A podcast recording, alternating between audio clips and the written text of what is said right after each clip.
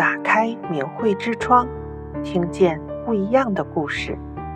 听众朋友您好，我是木青，欢迎您收听传统故事节目。今天要跟您说说孙道惧色延寿二十四年的故事。中国有句话叫做“万恶淫为首，百善孝为先”。修德的人都把色这个问题看得很重。按照传统的道德来说，一个人一旦在色的方面把握不好，就会有恶报。历史上就有这样的故事。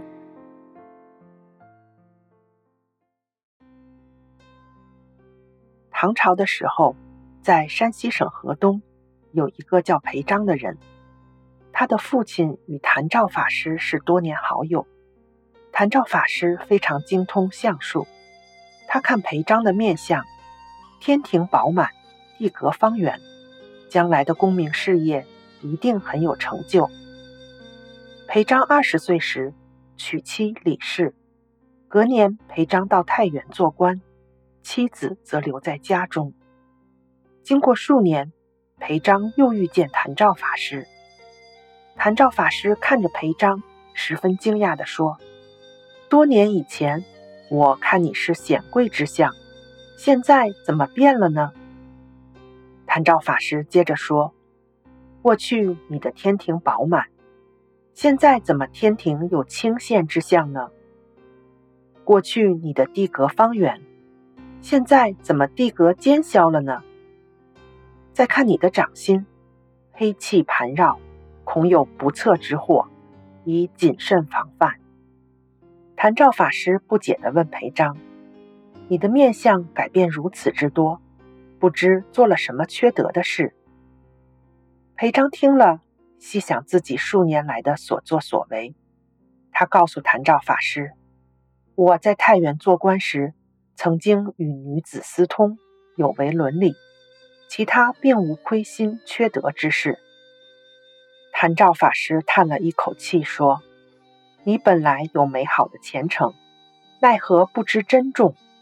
与别的女人行淫，你这样自己摧残福德，实在太可惜。过不多久，裴章真的灾祸临身。有一天，裴章正在洗澡，他的部下趁机行刺，裴章刀中腹部，五脏尽出而死。那么，如果在色的关头上把握得当，就会带来福报。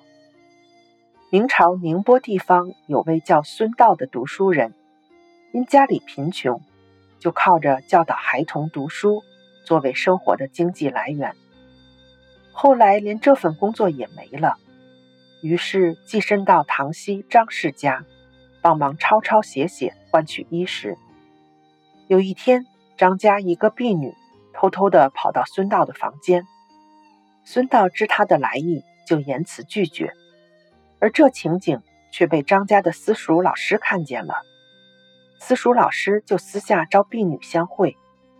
到了端午节，这名老师疽疮发作，无法痊愈，这时主人只好请孙道接任老师。有一天，孙道碰到他的叔叔，他的叔叔惊讶地说：“我因儿子的病在城隍庙祈祷，当天晚上就做了一个梦。”梦见城隍爷坐在殿上，呼唤属下将命中本要饿死的人，将其名字删去。名字一个一个的念，念到大概十几人，我就听到你的名字。我偷偷地问那冥官，为什么孙道可以删去？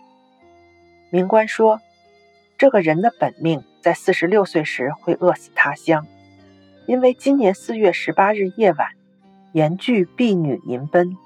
所以延长寿命二纪，也就是二十四年，并且将命中原本的饥馑改为福禄。后来跟着孙道学习的学生越来越多，每年学生所上交的学费就有一百多两黄金。到了明万历三十六年，孙道四十六岁，也就是他命中本该饿死的那年，果然闹饥荒，米价变得十分昂贵。穷人根本无钱购买，当时饿死的人很多。但是孙道不但逃过这一劫，而且还十分的富裕。到了晚年，孙道已经成为巨富，应验了名官所说的福禄。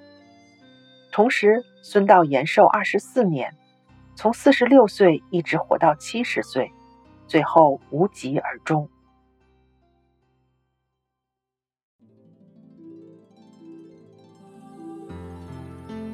听众朋友，今天这两个故事的主人翁，他们对于色的问题是两种不同的态度，也迎来不同的命运。